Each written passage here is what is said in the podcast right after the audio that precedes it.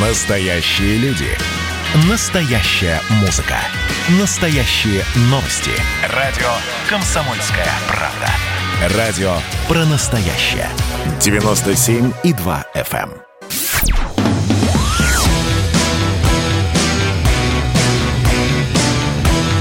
«Война и мир». Программа, которая останавливает войны и добивается мира во всем мире. Здравствуйте, дорогие друзья. Прямой эфир радио «Комсомольская правда». Мы за мир, как вы понимаете. Меня зовут Валентин Алфимов. Рядом со мной Оксана Пушкина, депутат Государственной Думы, зампред комитета по вопросам семьи, женщин и детей, общественная активистка, наверное, так правильно еще сказать? Ну, наверное. Здравствуйте, Оксана Викторовна.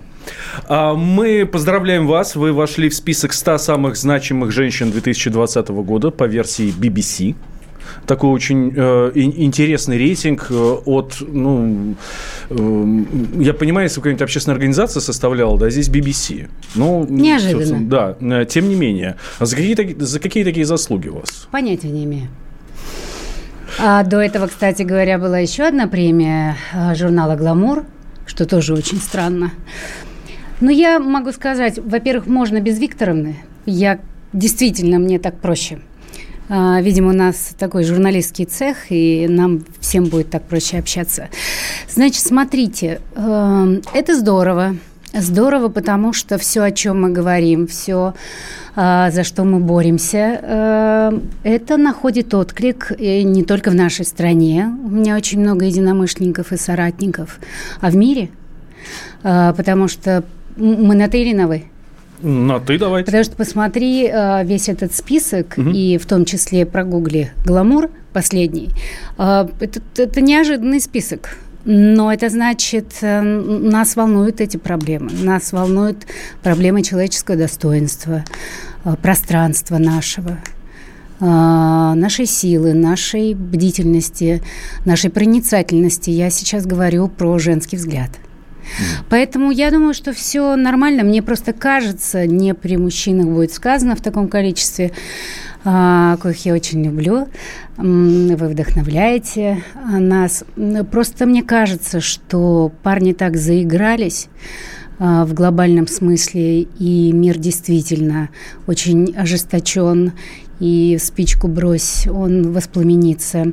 Мне кажется, сейчас время а, женского взгляда. И ни в коем случае не надо к феминизму относиться как к экстремизму, а именно такие а, высказывания с трибуны даже Государственной Думы я слышу. Здесь, здесь да. я готов поспорить, ровно потому, что к феминизму относятся как к экстремизму в тех случаях, когда феминистки ведут себя как экстремистки. Когда начинают бросаться на мужчин, когда белый э, гетеросексуальный мужчина э, является насильником по определению. Э, сколько сообщений в социальных сетях, а, а вы докажите, что вы не насилуете. Ну смотри, ну. А дело в том, что, вот смотри, ты видишь весь, весь Спокойно. Нет, задевает. Спокойно. Вот поэтому э, любой экстремизм во всех э, проявлениях, он отвратителен. Будь то православный экстремизм, и далее по тексту консерватизм, фундаментализм. Но я долго думала я про, про вот таких феминисток, от которых вас трясет мужчины. Но если бы не было их, не было бы всего остального. Они выявляют тенденцию и проявляют это вот в таких, может быть, очень вульгарных формах. Но я анализировала эту ситуацию. Если бы не они, разговор о домашнем насилии в свое время не, не вышел бы на первый план, так как сегодня он уже обсуждается в пространстве. Поэтому, да, любой экстремизм отвратителен, и мы можем и говорить «стоп» таким явлениям, но все вместе, да, и не только по поводу феминисток. А, а про все остальное нужно думать, созидать и продвигать все позитивные идеи. Они ведь сойдут на нет, если все будет работать. Ну, останутся, как, как в любой жизни. Есть же такие, которые, как мы говорим, без башни. Давайте перейдем так к домашнему насилию. Э, тема действительно очень важная, очень актуальная, но э, многие отмечают, те же даже зарубежные деятели, э, что в России не так плохо обстоят дела, как в других странах. Отвратительно обстоят дела в России. Мы и Азербайджан – единственные страны, которые не приняли закон о семейно-бытовом насилии. И ты знаешь, я бы не хотела вообще ни с кем и ни с чем сравнивать. Я реально мега-патриот своей страны. И я знаю, как там. Я там жила и работала причем на уровне обывательском, без всяких политических подоплек. А, и я вижу, что здесь происходит. И ты знаешь, в мое советское время, да, были, были проявления. Нас пороли родители. А, я помню, что за стенкой а, муж-алкоголик э, бил свою жену, моей одноклассницы родители. Но тогда были другие приемы, были участковые, да, были вытрезвители. Сейчас мы принимаем закон как раз о том, чтобы их, возобнови... их работа была возобновлена. Потому По что... идее, с, прямо вот с первого числа, с, да? с 1 января 2021 да, года да. должны вернуться да, вытрезвители у нас да. в России. Это одна из, кстати говоря, профилактических мер в, в этом комплексе профилактики а, для того, чтобы это искоренить. Поэтому я хочу сказать, что у нас чудовищно. Я не знаю, мне сложно, знаешь, на свою сторону там кого-то перетягивать или не перетягивать. Но два дня назад мы же работаем 24,7, так сложилось. Все НКО, которые помогают жертвам домашнего насилия, я такой колл-центр всероссийский стала. И вот два дня назад э, девочку муж буквально бросал от стены к стене, и мы ее к 6 утра смогли вызволить из э, квартиры, вызвать соответствующие службы, которые не приезжали, и ее отправить в кризисный центр. Адреса все зашифрованы, потому что пока нет закона, нет охранного ордера, у нас пока нет преследования такого понятия в законодательстве.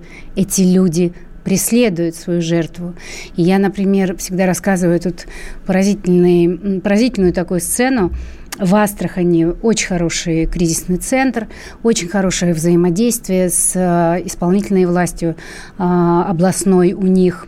И тем не менее, поскольку нет механизмов, в законе не прописаны, вот эти парни, мужики, мужчины, они как цепные собаки бегают вокруг этого центра и смотрят, когда она все-таки выйдет. И это очень неприятная история. Там же, кстати, в Астрахани курсы мужского гнева а, существует программа года три уже, очень плодотворная и очень хорошие результаты.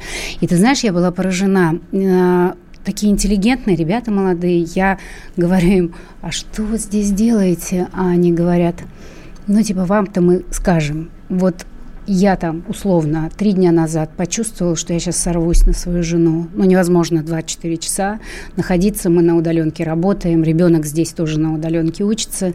Я просто понял, что я сейчас сойду с ума, и мне нужно было вот, вот именно на ней это все продемонстрировать. Я вовремя руки убрал, потому что у них идет э, строчкой, что если вдруг у вас то обра- приступ гнева, обратитесь в такой-то центр. И в связи с этим я хочу сказать, вот там, где губернаторы понимают масштаб проблемы, да, э, вот там все решается и до принятия закона. Но закон должен закрепить некоторые вещи. Ну, так вы интересно говорите про домашнее насилие, про семейно-бытовое насилие. Э, девушку вызволили, отправили в кризисный центр. Мужики ходят э, к психологу для того, чтобы, ну, как-то немножко погасить свои страсти, немножко разобраться в себе. Но почему-то вы не говорите про девушек, которые издеваются над своими мужьями. Нет, почему? Мы говорим просто... У нас термин подкаблучник, ну, ну, это, это, это он буквально уже такой э, мем шуточный. Не знаю. Вот. И, э, э а сколько тебе лет? 35. Я тебе могу сказать, что вот даже твое поколение, наверное, чуть ниже, в смысле, чуть младше, э, ребята даже не используют этот термин.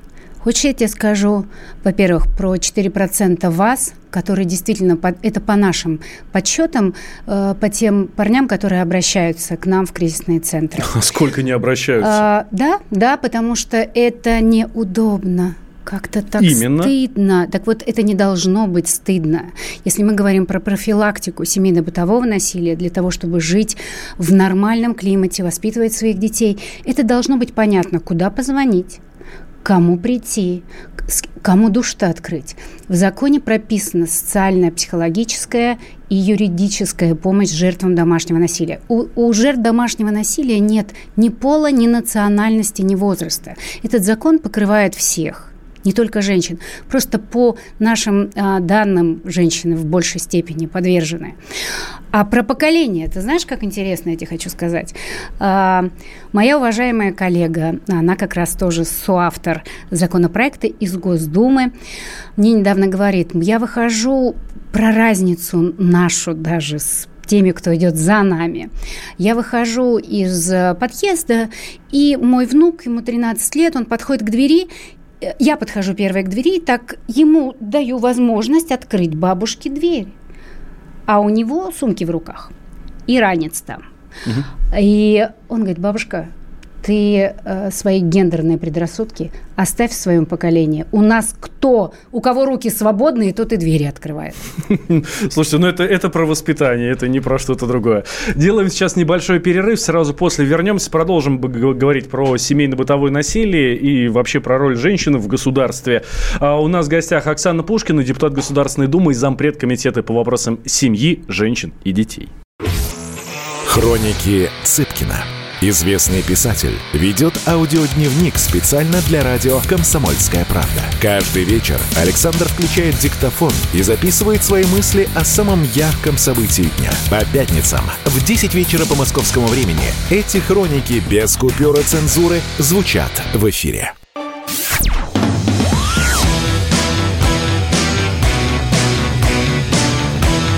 «Война и мир» – Программа, которая останавливает войны и добивается мира во всем мире. Возвращаемся в прямой эфир. Радио «Комсомольская правда». У нас в гостях Оксана Пушкина, депутат Государственной Думы, зампред комитета, э, Думского же комитета по вопросам семьи, женщин и детей.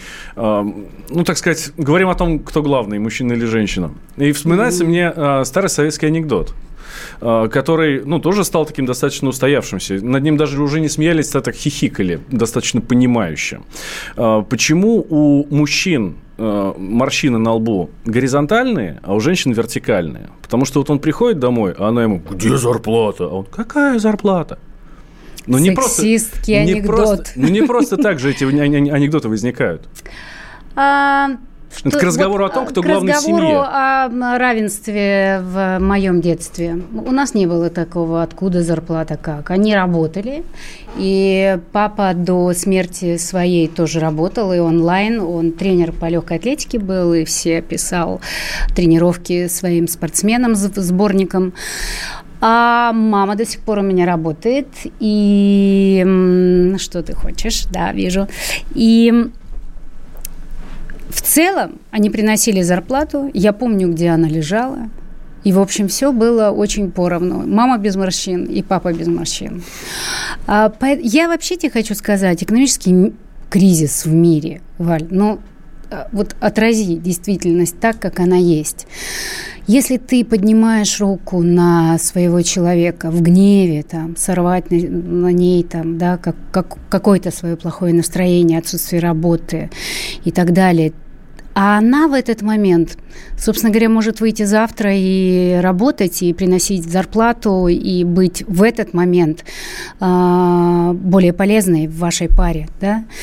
Поэтому зачем же ее бить-то? Ты ж почву из-под ног э, своего партнера по жизни. Да, вот плохое слово, с одной стороны, такое не русское, у нас все про любовь.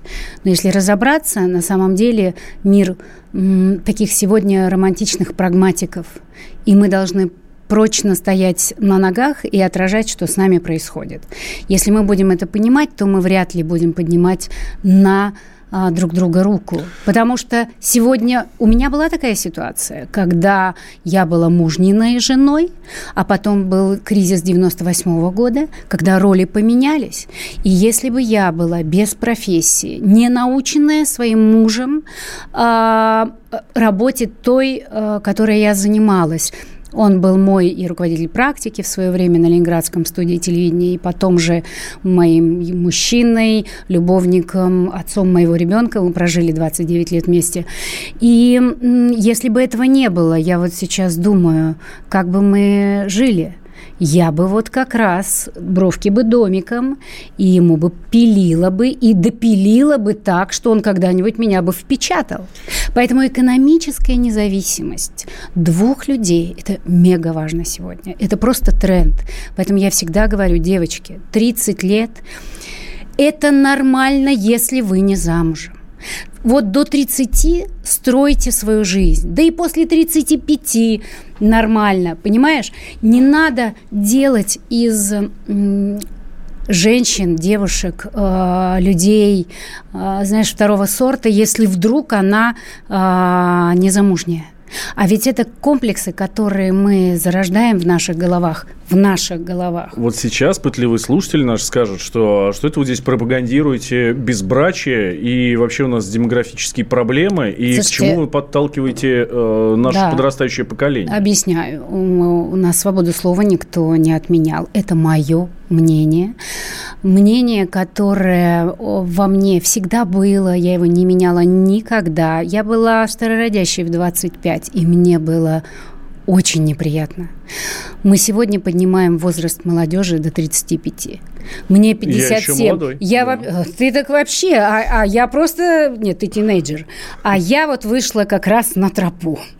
Поэтому, слушайте, хватит уже этих всех каких-то консервативных, непонятных каких-то конструкций.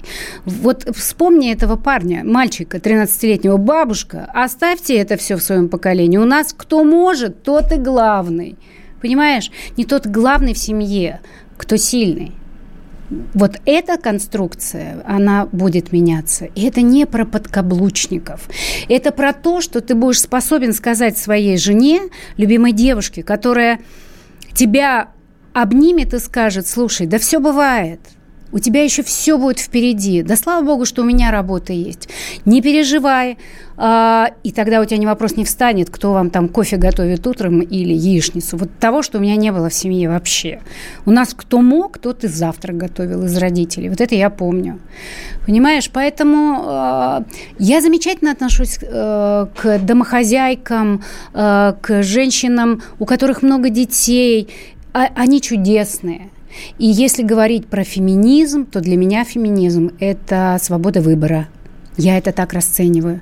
Выбор должен быть. Либо, если ты решила, что твоя единственная профессия и э, твое единственное в этой жизни призвание быть мамой, это потрясающе. Ты нашла свое призвание.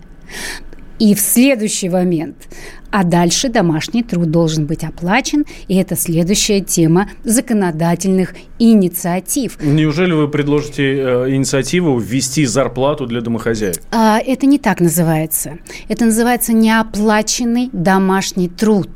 И это не только домохозяйки, это касается и вас домохозяев.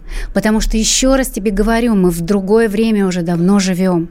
Мы в него так вступили прочно в связи с экономическим кризисом и с пандемией, что другие, вот я просто тебя призываю, вот задумайся то, о чем я говорю, не бери это в штыки, сразу не навешивай ярлыки, просто представь эту ситуацию, что завтра ты сможешь стать домохозяев, пополнить этот список. Домохозяином. Да. И и получать за это зарплату. Конечно, конечно. И получать за это потом пенсию. Потому что, вот смотри, у меня такая семья большая, вот почему я не могу у вас остаться сегодня дольше, мы, э, у нас такие семейные ужины вечерние. И э, у меня свати, она родила четверых детей. И она э, бросила работу, естественно, потому что муж сказал, слушай, перестройка. Ну, почему естественно, а почему не муж? Нет, потому что муж стал ее обеспечивать так, угу. что он, и вот он как раз из того поколения, которое я сказал, и она говорит, да, конечно, конечно. И вот она сейчас говорит своим девчонкам, одна из них моя невестка, девочки, не повторяйте моих ошибок, потому что я осталась. Вот если он завтра захочет уйти от меня, ваш папа, какой-то там молодой женщине, хотя этого не произойдет, я надеюсь, то я остаюсь вообще ни с чем. Поэтому этот труд должен быть оценен на государственном уровне. Это сегодня кажется каким-то, ой, ужас какой. Нет, это не ужас. Это ни одна страна, по сути дела, не может э, сегодня сказать, что, ой, у нас вот все, вот это везде идет такой законодательный диалог надо, не надо, как оценить, что под это, кто под это входит и так далее. Я пытаюсь понять, как это все будет выглядеть. Ну, такая же зарплата на карточку, там, в каком размере, в конце концов? Это же все просчитывается. Мы сейчас говорим только, знаешь, вот э, Три года назад, когда ко мне... Я попросила прийти девочек, которые ходили вокруг Госдумы и не знали, кому из депутатов принести законопроект о домашнем насилии, который после этого уже подвергся многим изменениям и так далее. Я вообще ничего в этом не понимала. Вот я сегодня, мы только приступили, у нас есть рабочая группа, которая занимается законопроектом о равенстве в трудовых взаимоотношениях, скажем так, это о гендерном равенстве. Мы просто переделывали, переделали название рабочей группы, ну, чтобы не нервировать ту часть консервативного населения, которая в том числе э, работники у нас в Госдуме. Э, но, тем не менее, мы разрабатываем этот законопроект, продолжаем, и туда же входит вот этот законопроект. Но Владимир Жириновский уже внес этот законопроект. Поэтому э, я в данном случае знаешь, у нас такая есть парламентская этика. Угу. Да, есть. Но, ну, в, да, под этим но в данном случае, если этот законопроект, вот мы сейчас его просмотрим очень, то я присоединюсь, конечно. Угу. Конечно. Если так меня сколько? попросит фракция не делать этого, тогда я подготовлю свою историю с единомышленниками и тоже внесу. А сколько будут платить? Я не знаю. Это же не так, вот сколько. Вот ты бы меня спросил три года назад, а какие методы и э, принципы, там, скажем, вы будете использовать в законопроекте о домашнем насилии? Сегодня я тебе точно могу сказать, да? Э, что это будет? Охранные ордера – это будут два, судебный и внесудебный. Это обязательно будет термин преследования. Это обязательно новое понятие кибербуллинг – да? То есть вот я сегодня, я тебе не могу сказать, как это будет. Это работа, которую я вела с Министерством юстиции. Мы, я просто туда ходила на работу. Э, ну, этот закон, скажем так, э, делая. И проводили мы массу консультаций. И от полного непринятия замминистра юстиции Михаила Гальперина а, мы теперь просто э, лучшие друзья и единомышленники. А, точно так же с этим проектом надо будет ходить в Министерство труда каждый день как на работу и консультироваться, прежде и чем написать. И считать. Как только, э, как только зарплату выставите, я подумаю, может быть, правда лучше дома посидеть. Подумай. Э, сейчас сделаем небольшой перерыв. Сразу после новостей мы вернемся. Я напомню, что у нас Оксана Пушкина в гостях, депутат Государственной Думы. Про коронавирус поговорим. Да,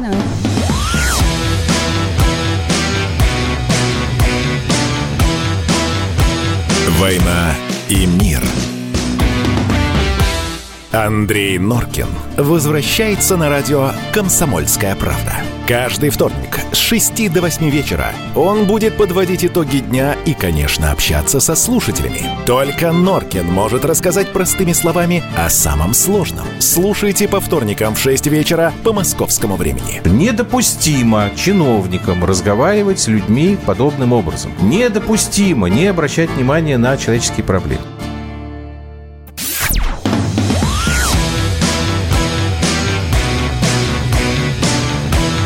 «Война и мир». Программа, которая останавливает войны и добивается мира во всем мире. Оксана Пушкина у нас в гостях, депутат Государственной Думы, зампред комитета по вопросам семьи, женщин и детей. Я вам в прошлой части, в конце прошлой части я вам пообещал, что мы поговорим про коронавирус. А, и, а мы его уже затронули. Угу. Как раз э, тем фактом, что за время пандемии, за время карантина, самоизоляции э, выросло количество обращений фактов, да, в обращений, кризисные центры. Да. Действительно ли, ну, прям все настолько плохо? Ну, люди э, не умеют друг с другом находиться, получается, да? Сложно. Не у всех и домашние условия хорошие. И вообще, конечно, пандемия проявила нас на прочность во всех сферах. И, конечно, в наших взаимоотношениях. Очень выросла на 17%. Вот мы сегодня, у нас была спецгруппа, которая занимается э, и разработкой законопроекта, и э, всем остальным в этой области, НКО в том числе. И мы считали, да, неприятная статистика, но она не только у нас, это по всему миру. Это по всему миру, к сожалению, такие цифры. Вы болели? Я болела. Я попала в первую волну. Я сдала мазок 10 мая в свой день рождения и 11 мая, 9 мая, 10 мая в свой день рождения мне позвонил Роспотребнадзор. Подарочек. И сказала, я говорю, да ладно. Они говорят, да. Я говорю, нет. Я двадцаточку пробежала свою. Вот, вот, совершенно ничего не чувствую. Они говорят, ну вы не хорохорьтесь, понюхайте что-нибудь. И вот тут я поняла, что я ничего не чувствую. А так бы я была, наверное, бессимптомником. Но а, Конечно, ноги затряслись, и руки затряслись, и я себя посадила на машину и повезла, и сдала КТ. В смысле, прошла КТ, сдала все анализы, и у меня было уже 25 поражения. И к вечеру стало совсем не в моготу, меня госпитализировали, я отказывалась. И хорошо, что госпитализировали. Мы были в первой волне, когда никто не понимал, чем нас лечить.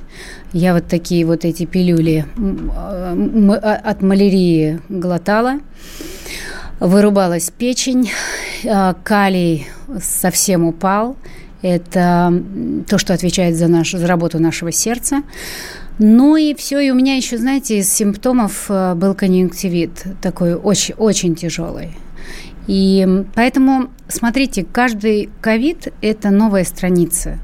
К нам действительно приходили э, эндокринологи в палату и записывали вот все, как вы встали, какие ощущения, как вы легли, как вы спали. В общем, на вас, получается, его исследовали. А, да, на нас исследовали. И вот я еще хочу вам сказать, я сдала ровно спустя 6 месяцев, испугавшись, что они исчезают эти антитела, я сдала анализ. Исчезают? Еще... Нет, столько же, сколько было, и у меня их достаточно. Поэтому это настолько непонятная история, которая охватила мир. Это надо все-таки так быть э, к себе, пристально быть внимательным, не, конечно, не пускать на самотек и Безусловно, э, если какие-то симптомы, э, врачи. Самолечение здесь никак не помогает. При том, что, Валь, я буду совершенно откровенна, я не из тех патриотов, которые говорят, как у нас все замечательно. У нас огромное количество проблем в э, медицине. А я вот как раз хотел спросить, и я в ручном как, управлении, власти принимают? в ручном управлении устраиваю всех по больницам. Вот в ручном управлении я звоню главам, я звоню губернаторам, я, потому что мне сюда вот пишут, в Твиттер мне пишут, в Инстаграм, спасите, помогите, 39, третий день, я не знаю, что делать, врачи не едут, скорая помощь нет. Я звоню министрам здравоохранения в регионы. Это хорошо, что у меня имя и фамилия, которая, я человек публичный, Плюс еще сегодня этот статус. И меня слышит, и попробую ей не сделать, она на всю страну расскажет. Это же вот так работает. Придет на радио а я так и рассказываю, правда, да. да. Поэтому это ужасно. Это просто ужасно. Меры э, абсолютно справедливые. Может, пожестче надо? Э, может, и вот надо как весной, пожестче. прям вот совсем дом э, посадить. Ну, во всяком случае, конечно, сейчас вот Новый год, и это дико все опасно. Понимаешь, очень же много бессимптомников. Это я даже переболев с антителами, я без маски боюсь. Реально, я просто боюсь. И здесь мы с тобой, у нас хорошее расстояние все-таки, но тем не менее, лучше бы в масочке. И, конечно, мыть руки, и, конечно, прислушиваться к себе. Конечно, не доходить до паранойи там, да, потому что сейчас и сезонный грипп и так далее, и так далее. Но болячка э, коварная. Она, понимаешь, чем отличается? Она тебя сразу поражает твои легкие, и эта слабость ни с чем не сравнимая. Да, я в тот день, как всегда, пробежала свою двадцатку. Но вот уже фен, я помню, я как-то вот думаю, наверное, я перетрудилась. Я думаю, с чего? Двадцатку думаю, 20 километров. Да, думаю, нет, наверное, все-таки день рождения 57. Старуха, пошел, все десяток этот, вот как он проявляется, ты фен не можешь поднять, да, чтобы высушить волосы. А это и есть вот эта дичайшая слабость, потому что легкие перестают работать в, свое, в, в, в обычном режиме, перекачивать кислород, кровь, и все. И ты оп, и Бобик чуть не помер. Угу. Сергей Собянин, мэр Москвы и он же глава а, оперативного штаба по борьбе с коронавирусом, говорит, что в Москве чуть ли не 50% э, населения имеют уже иммунный ответ. То есть 50% э, ну, переболели всей этой, вот этой истории. Как относитесь к таким цифрам? Ну, я думаю, что как раз Москва в этом смысле действительно и молодец Собянин. Ну, в общем, деньги здесь другие, чем в регионах. Это мы даже не будем подвергать сомнению. Они молодцы, у них есть очень хорошая статистика. Они это анализируют очень серьезно. И я верю в эту статистику. Я верю. Я знаешь, чего боюсь вот объективно? Я э, депутат э, одномандатного округа Одинцовского. Это Одинцово, это Звенигород, это Краснознаменск, э, эти города, это Руза, Нарфоминск. Там мигранты. Угу. И вот эта часть населения, которая Например, я занимаюсь проблемами ВИЧ-инфекции, я попечитель спеццентра. Я, например, знаю а, как, как сложно этих мигрантов заставить прийти встать на учет и так далее, и так далее. Я вот здесь вижу огромную угрозу распространения, в том числе и ковида, потому что стройки закончились, кто-то из них не уехал, кто-то из них живет по вагончикам, по каким-то подвальчикам э, и так далее, и так далее. Естественно, ни о каких мерах... Ну, э, конечно. Конечно, индивидуальной защиты конечно. там речь не идет. И вот это вот опасная история. Они ходят рядом э, с нами, и почему им нужны маски? Вот знаешь, э, я же была в красной зоне, я же тоже в это не верила.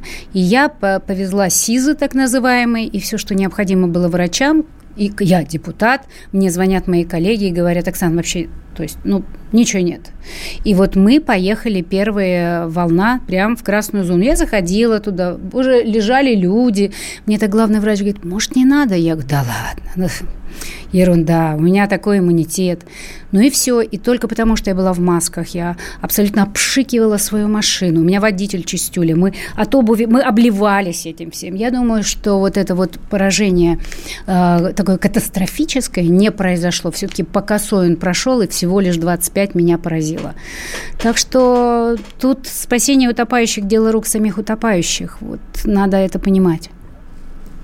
Совершенно жуткая история из Петербурга. Там коронавирус скосил целую семью.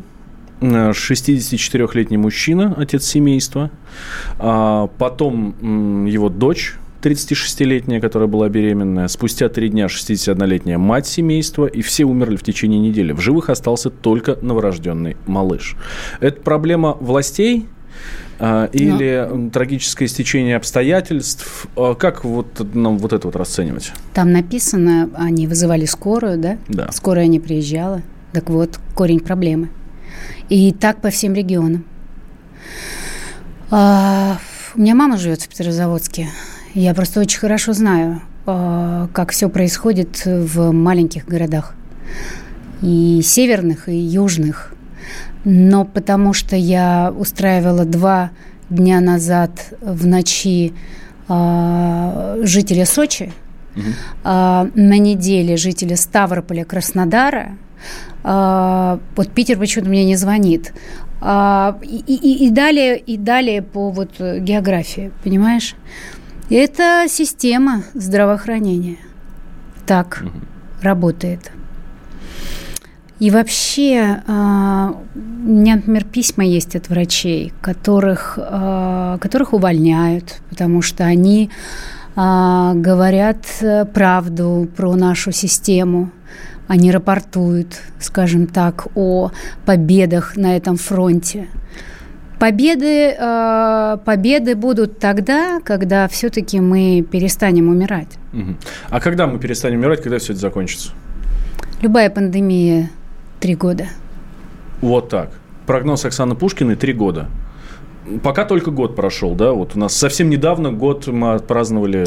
От, го- да, от года до трех, ну, то есть это учебники э, от, а, открыть можно и прочитать, или mm-hmm. Google. Но это очевидно, что это так. Быстрее все не будет. Знаешь, что, Валя, интересно? Мы тут с, недавно я в семье, мы сидим и говорю, Оксана, вот в 22-м и мы говорим, боже мой, какие временные у нас теперь скачки. Не, не в 20, не в новом году, а вот в 22-м. Уже вперед смотрим. Делаем небольшой перерыв. Оксана Пушкина у нас в гостях. Не переключайтесь. Две минуты, и мы вернемся.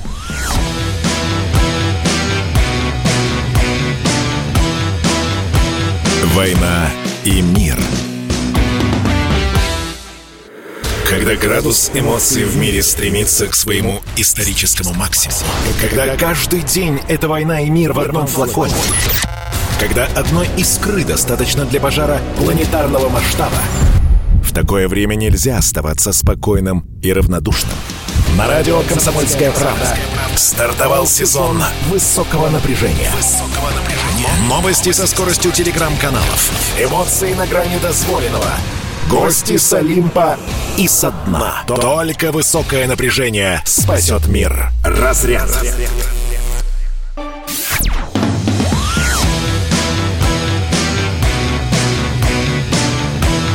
«Война и мир» – программа, которая останавливает войны и добивается мира во всем мире – да, все так и есть. Возвращаемся в прямой эфир. Я Валентин Алфимов. Рядом со мной депутат Государственной Думы Оксана Пушкина. А, читаю информационные ленты и, а, и поражаюсь. Оксана Пушкина, агент влияния, активно лоббирует закон о сексуальных домогательствах по примеру Запада. И а, что это за закон такой? Все, нельзя будет на девчонок смотреть, нельзя будет говорить, какое у них красивое платье, как оно подчеркивает их стройность. Ой, Валя, я, я так уже вы, кстати, отлично выглядите. Спасибо. Это домогательство? А, да, это не тот комплимент, который э, можно так в суе теперь э, сказать, потому что ты можешь, конечно, попасть на человека, которому это неприятно. Понимаешь? Э, время наступает внимательного отношения друг к другу, бережного. И э, нужно относиться к себе так, как ты бы, наверное, хотел, чтобы относились к тебе. Это очень просто, и от этого э, давай рассматривать закон о сексуальных домогательствах. Он есть, э, есть шаблонный закон. Э, я вообще за правила поведения – я очень системная, я очень организованная. И для меня легко жить по закону, и для меня легко жить по правилам. Поэтому не надо ничего изобретать, э, что я какие-то лоббирую. Давайте сделаем правила, где будет прописано, что есть сексуальное домогательство, а с какими доказательствами об этом отвратительном явлении а, можно идти в суд. И что есть наказание за сексуальные домогательства? А, будет ли репутационные потери в связи с этим? Будут ли финансовые? Будут ли уголовная ответственность за это? Понимаешь, это надо все прописать. И я не вижу, собственно, почему этого нельзя и не нужно делать, потому что сексуальные домогательства в основном это вопрос иерархии. Поэтому в трудовых отношениях обязательно должен быть некий кодекс прописан взаимоотношений. Потому что э, вы можете говорить все что угодно про агента влияния после списка BBC. Кто ж не вот скажет про все. это? Вот. А, но, тем не менее, у меня есть э, моя аудитория, на которой я работала 25 лет. Это женская аудитория. У меня огромное количество писем, которые сегодня посвятила отдельную статью в книгу. Я пишу «Жизнь за кадром 2». Эм, и я рассказываю эти истории.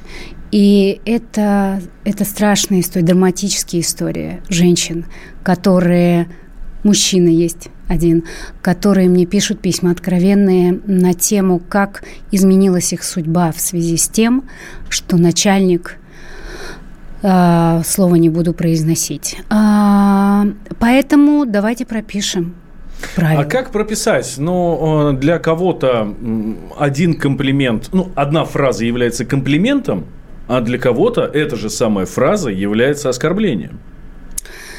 Садятся люди, правовики, юристы, правоприменители, адвокатское сообщество анализируют практику, которая сегодня у нас есть в судах, анализируют социологию – и прописывают. Это, это не просто написать закон, действительно, но есть шаблонные уже законы. Есть закон там ООН, они э, предлагают свой вариант. Есть законопроекты такого рода по ближайшим нашим э, СНГ странам. Есть более дальние зарубежье. Просто надо написать, а, но никому же это не надо. Слушайте, ну это так... не надо никому ровно, кроме меня, потому что... Нет, не кроме меня, извините. У меня уже в, даже в Думе есть мужчина, который говорит, слушай, действительно, давай уже наведем порядок, потому что, ну, невозможно. И, и мы ходим, не понимаем. И, и поэтому навести надо порядок в этой области тоже. Но мы такими темпами до, доживем до э, согласия на секс письменного. Я спрашивала, это шведы приняли, я да. спрашивала у них в открытую, говорю, так, секундочку, мне понравился мужчина. И мы решили с ним провести романтический, э, значит, уикенд. Что делать? Зачем вы это делаете? А они говорят, вы знаете, никто этим, конечно, не пользуется. Но мы прописали это в законе на случай, если с чем идти. То есть, например, ты э, действительно влюбился, и у вас романтические отношения, и так далее, и так далее. И чтобы подстраховаться, вот в какой-то момент, шведы предлагают это. Я не думаю, что мы до этого дойдем, и не стоит, но люди подстилают себе э, коврики для того, чтобы потом не быть там оболганным, э, в суе упомянутым, что сегодня происходит и вызывает тоже массу э, совершенно справедливых, справедливой реакции против. Поэтому все нормально, в определении будет, все понятно. Вы вносим на референдум, мы все это проходили с домашним насилием, у нас теперь активные граждане, активное общество, мы сами пишем себе историю. Я знаешь, против чего? Против вползание консервативно-фундаменталистского, традиционалистского крыла в государственное управление. Они вползли э, очень серьезно. И сегодня, по сути, политику контролирует консервативное лобби. Э, это не наша повестка, не российская. Это э, повестка, я ее видела в Америке. И если уж мы говорим про НКО иностранных агентов, то ровно как либеральные НКО будут под колпаком теперь, и, конечно же, консервативные НКО, которые ведут консервативную и фундаменталистскую повестку. Их очень много, они очень хорошо оплачиваются. Еще одна тема, которую, к сожалению, крайне мало времени, но очень хочется затронуть. Э, женщины в политике. Э, тут э, западные политтехнологи, ну, Скажем так, есть мнение, что западные политтехнологи э, хотят и планируют слепить из Юлии Навальной ну, сейчас на слуху э, она, э, российского аналога Светланы Тихановской. А, зачем? Э, у вас есть Оксана Пушкина, у них есть Оксана Пушкина, которая с ними разговаривает э, с позиции россиянки, которая знает их ментальность mm-hmm. на их языке. И это очень интересно, когда я в ПАСЕ была дискуссия, я говорю, ребята, слушайте, вот, вот, вот где вы учились, я преподавала. Я жила там с вами, я знаю ваши минусы. Вот не надо, а вот надо в нашей стране а, вещи какие-то закреплять законодательно, которые не позволят унижать человеческое достоинство. В политике женщин нет, в МИДе женщин нет. Да, У нас один посол только. В... Я бы сейчас, на самом деле, послов поменяла на женщин. И это было бы потрясающе. Потому что сегодня, если байденовская администрация сегодня говорит, женщины у нас будут на, коммуни... на коммуникациях... Как Джен Псаки, например, которая то, вернулась. Да, Псаки там подучилась, если мы говорим про это. Тут, тут Но а, мы-то должны тоже понимать, что ну, женского взгляда на в политике не хватает. У нас один министр в кабинете министров, у нас два вице-премьера, у нас в нашей посой делегации шесть женщин, а восемь мужчин. И далее по тексту. Спасибо большое. Оксана Пушкина была у нас в гостях, депутат Государственной Думы.